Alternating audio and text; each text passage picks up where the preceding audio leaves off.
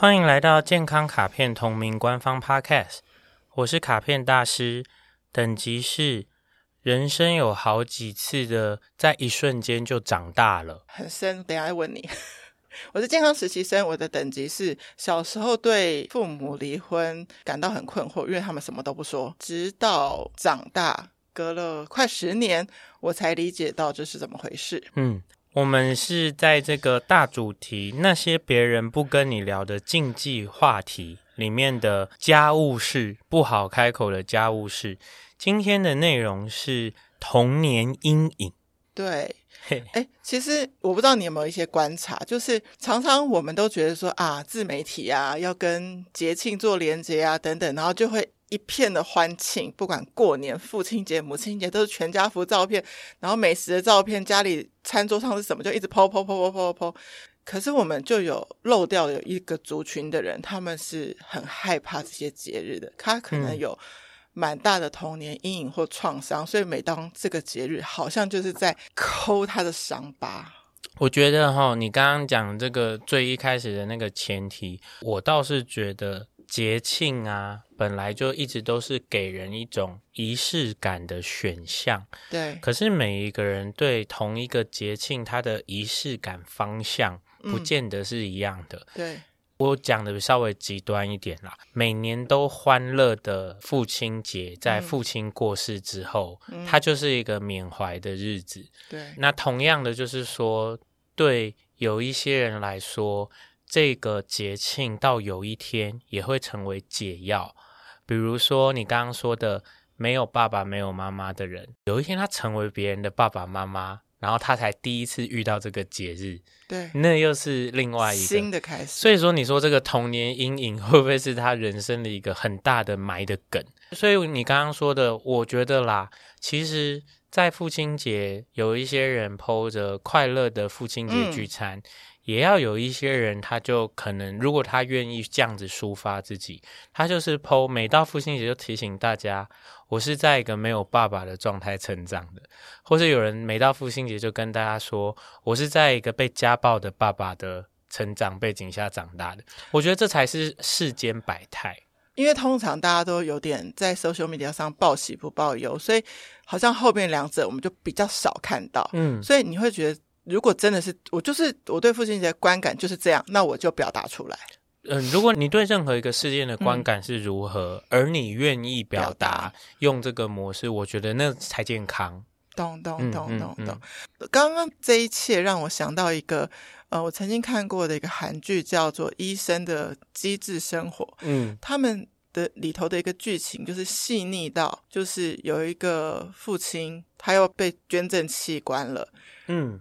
然后，因为当天刚好是儿童节，所以医生就跟要来摘器官的另外一个医院的那个小组的人说：“你们愿意等十分钟之后再做这件事吗？我们不希望他的爸爸宣判死亡的这一天是未来的每一个儿童节，这个小孩都会想起来。”嗯，我觉得好细腻哦。我觉得这个是很细腻的事，那这个算是我觉得就是说，这个医生算是很宽裕啦，不想给他童年创伤。就是说，这个医生他的人生还让他有办法考量到这个细节，没错。对，那我觉得这个听起来蛮好的，对，但也当然就是那个剧里的医生的某一种自我实践的模式。好，那其实童年创伤可能还有很多种嘛，比如说父母在我小时候过世。嗯我是跟奶奶长大的，但是他创伤中可能又有一些温情是跟奶奶，那或者是说有一些人我听过，他其实爸妈都在，嗯，但他就不过是在家是排行老二，嗯，就真的得到的关心比较少，这个程度的童年创伤也是听过的。其实你知道，你刚刚一发语，我就觉得很奇怪，就是你不是就说对这个人是呃。父母双亡，然后从小是奶奶养大，嗯、然后你就直接讲他的童年创伤，他一定有童年创伤吗？哦，我不知道，对不对？就是说，我们好像会不会有的时候是那个背景设计是这样，我就擅自觉得他有创伤，然后所以后面你讲的那个父母都健在，但是他是家中排行的老二，然后他就可能有一些他自己的判断思绪是他是童年创伤。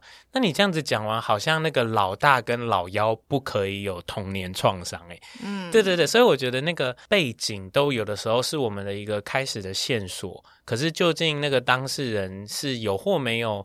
我觉得创伤这件事情是要值得进一步讨论的，所以可能每一个人觉得自己有没有童年阴影，是在他自己的嗯耐受力吗？比如说，有些人可能不觉得父母离婚怎样，但是可能我觉得父母离婚其实他本体没有这么严重，但是我的童年阴影来自我父母离婚的时候。妈妈离家了，然后没有任何一个人要跟我跟妹妹谈说接下来我们家会怎么样。嗯，这个反而造成我的阴影。我觉得那时候可能父母本人也很受伤啊，我也不敢问啊，所以这件事就这样在我们家这样呃潜伏了十年。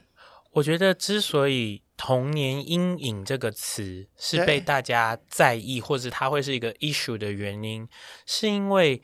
这个人从出生开始，如果是童年，他在这个世界上的时间还不够长，oh. 他还不够时间被准备各式各样的状态的应对，可是他就要直接遇到这些事件，所以你说、oh. 童年阴影这件事情，例如说同样的事发生在这个人五岁、十岁、嗯、四十岁、五十五岁，好像。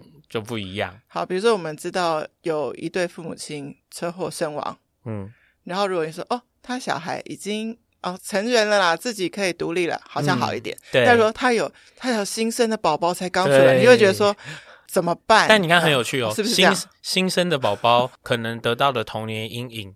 还没有，因为他记不得，他记不得，可能五岁、三岁那种。对，三岁，OK，或者是十几岁，OK，OK，对对，所以所以我觉得这个阴影是这件事。那你刚刚说的这件事情，嗯，因为就让我想到说，我刚刚既然往他是跟他出生下来，嗯、他已经有多少时间可以去适应这个世界，所以你说跟童年阴影相关的其他内容，包括说被霸凌啦。嗯，然后或者是被性侵啦，对，或者是他遇到人生比较早就来的失落，这些事件也是一样。小朋友其实有点像，因为他还没被准备好。那可是他没有被准备好，不代表那个事件不能对他造成效果。然后这个效果如果埋进去了，可能会到长大还要一直在处理。处理对。所以有句话我不知道你赞不赞成，就是我听到的时候觉得有点别扭，就是他说，如果是幸福的孩子，一生都是被他的童年给滋养；但如果有不幸的孩子，就是童年就是比较蒙上阴影的，他会需要用一生来治愈他的童年阴影。那这样，只要儿童时代有发生过稍微不好事的人，那他一生不就毁了？嗯，所以我不赞成啦。就很明确的不赞成。可是你有听过这个话吗？呃、我我觉得这句话写在任何就是相关的内容标题上，我乍看下去的时候，我应该会是觉得怪怪的，但也没有那么那么的反对，对因为他可能后续还会有一些他想补充的故事或是什么。不过我会觉得，我可以完全的用别的名言佳句类来直接反驳啊，是？不是就会有一种东西说任何。对你造成的辛苦跟磨难，都是你成长的养分呐、啊。嗯、所以那个从小没有任何阴影和顺利的人，可能就会长成一个废柴啊。嗯、然后那个从小就要一直自己努力面对的人，他就会变成一个偏有能力，或者是他眼界比较宽，有解决问题能力的人。对对，或者说他的那气量就是比较大了。所以有一个报道说，童年挫折其实会。在你成长的过程之后，转变成中年忧郁，你有听过这个说法吗？我觉得这件事情，这件事情在我来看就会有一点点不同咯。对，就是这个人的童年挫折，我们先不管他遇到任何一件事情，对，他遇到任何一件事情之后，他就会接着他继续成长，所以他会经历过无数次的自我探索。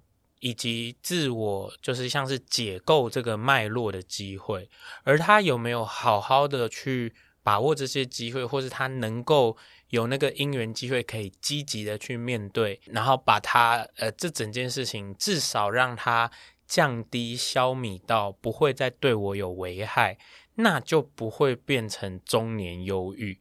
可是很多人受伤，或者是遇到了伤痛事件，那他就是还没有那个力气，或是真的有那个机会也。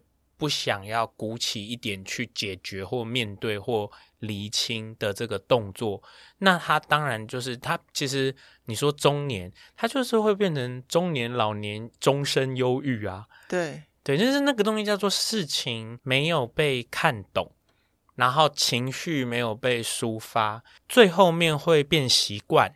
这个人就是什么就拿，反正我就是那样，反正这个事情就是会卡住我一辈子，有没有？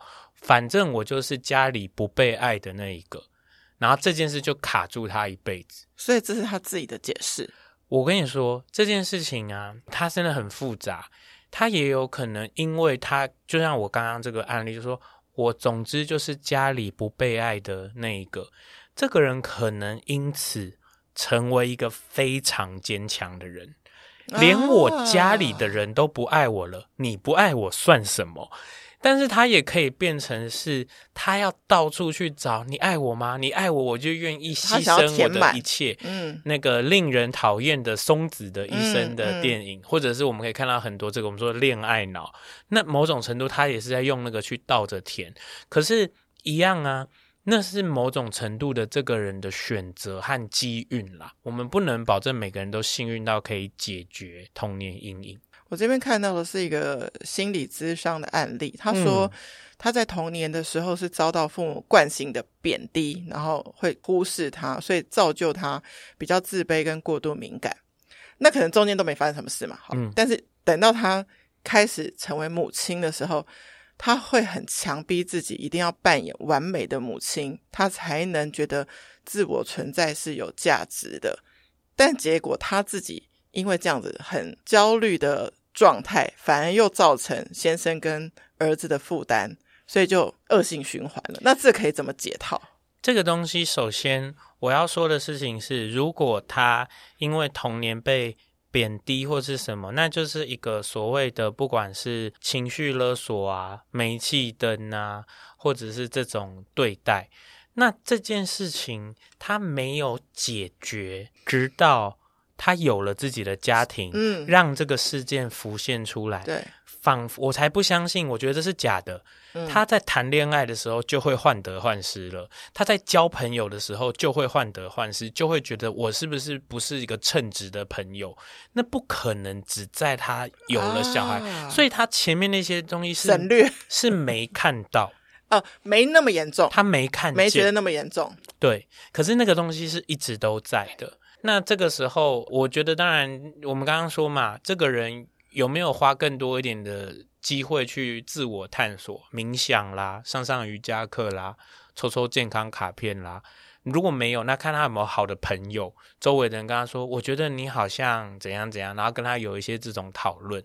所以我觉得，就是你知道，你跟朋友闲聊，有的时候也会得到很多人生的力量出口。嗯嗯嗯。其实那时候一直在想说。童年阴影是有要放在这个系列吗？比如说，它不太算是别人不跟你聊的禁忌话题，嗯，但蛮有可能是我自己无法对人说出口的禁忌话题。因为童年阴影，我觉得隐藏了一个东西，叫做我讲出来的，似乎我在抱怨或责怪我的父母，因为我的童年某程度是他们把我放在那样的环境里面，所以这个就变成大家。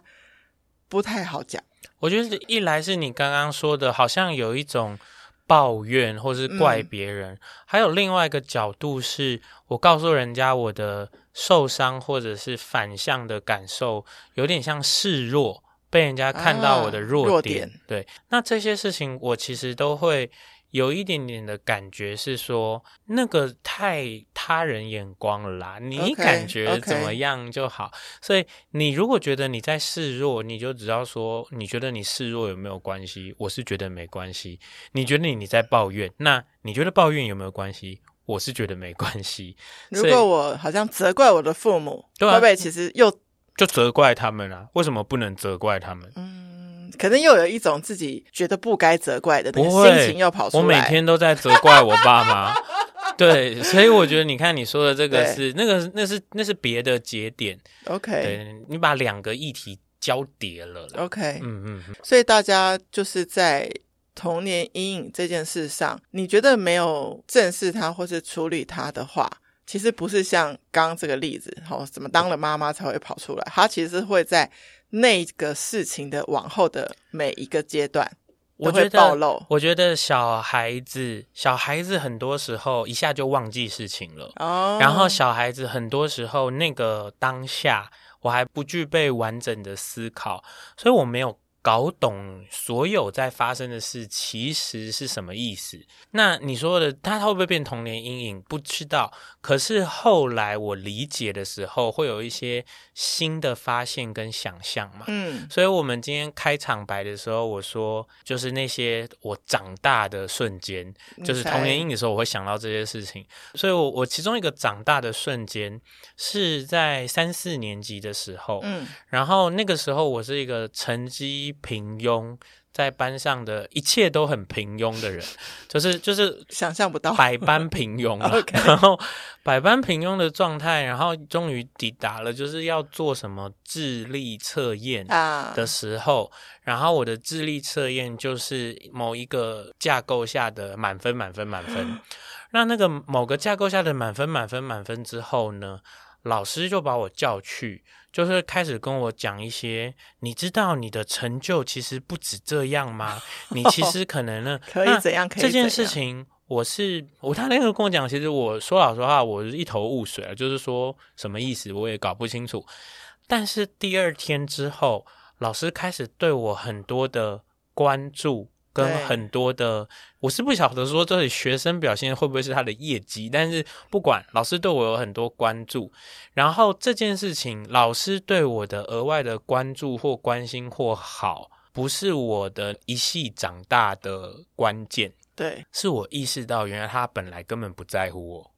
对，前面根本就没有没有跟你要对话的意思。对，在那之前，我对他来说其实是如同空气般的人。可是，其实从昨天，你看我小时候就是哲学家哦。其实从昨天做完了智力测验到今天，其实我是一模一样的人。对，但他对你的认知改变，因为我身上贴了一个奇怪的标签，标签，所以你对我的态度就全。然后我那时候就突然，我就开始回过头去观察好多。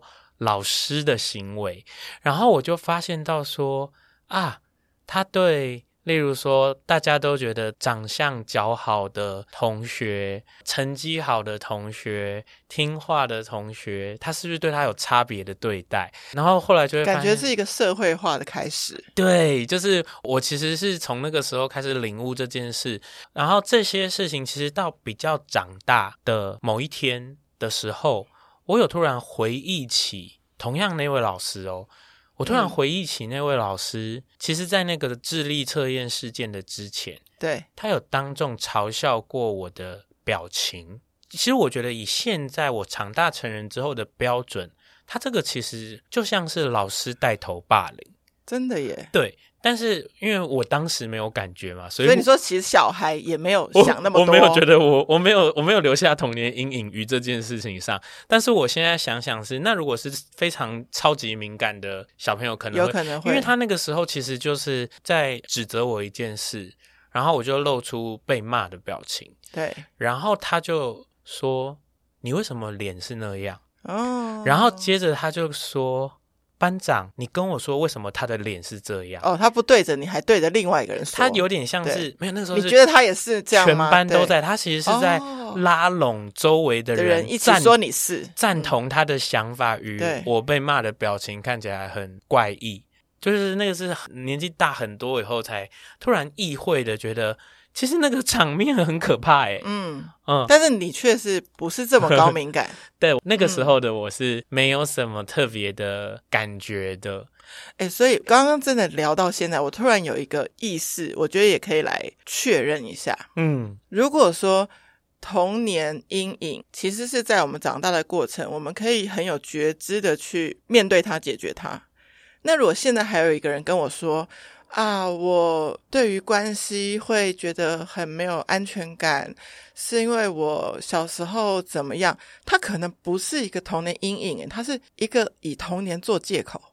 呃，你说的这件事情，我觉得是非常尖锐的一个讨论的角度。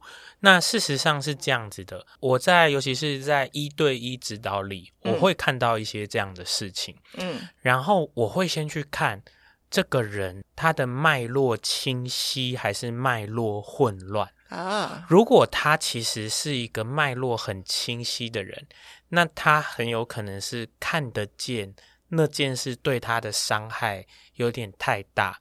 那我会觉得没关系，我们现在开始解决它都行。嗯嗯嗯。可是如果这个人你回头看，发觉他的脉络很混乱，各种因果关系掺杂在一团，那很有可能是他不想要解开这团乱，所以他就拿一个前面一个可以来当借口的东西来讲。对对，那所以是可以被判断的，对，可以被判断。嗯。然后再来就是说，好，那不管他们是哪一个原因，但是把这件事情拿来说。可是，那我要看他现在的行为。嗯嗯，嗯，他现在的行为，如果他是在状态好的时候，嗯，那他有没有想要为这件事做努力？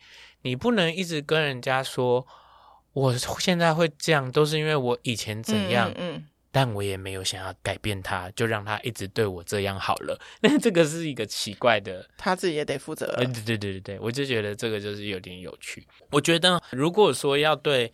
童年阴影这件事情做一个结论的话，某种程度上啊，它都是一些与你的认知和想象产生了歧义、分岔路的时刻。嗯嗯嗯。然后，或者是如果我们先设定说有一个东西叫正轨，而你偏离那个正轨，正轨，或者你看到了偏离正轨的事，所以坏的思考它永远是一个童年的阴影。好的思考，它永远是一个早先一步的看到世界的全貌。嗯、哦，那那如果说你的确有一些些，呃，我觉得现在，然后如果他还会说他有一些童年阴影，如果他是成年人，他有一些童年阴影或是什么，然后他自己在心里面是还没说出来的啊，Yeah. 要解决，要积极。Okay. 不要想说就放着。嗯，那如果说是已经能够讲得出来了，它的浓度太强，你需要时间，给自己时间，嗯，没有强迫什么时候要解决，此生没解决也不会怎么样，没有一个 KPI。没错，谢谢收听今天的节目，欢迎在 Apple Podcast 留下五星评价，或是把这集连接分享给需要的朋友。最重要的，欢迎到健康卡片 Instagram 留言给我。提问任何健康相关的问题，卡片大师将在后续的节目中为您解答。Healthy Gacha，Healthy Gacha，打倒童年阴影，强化，拜拜，拜拜。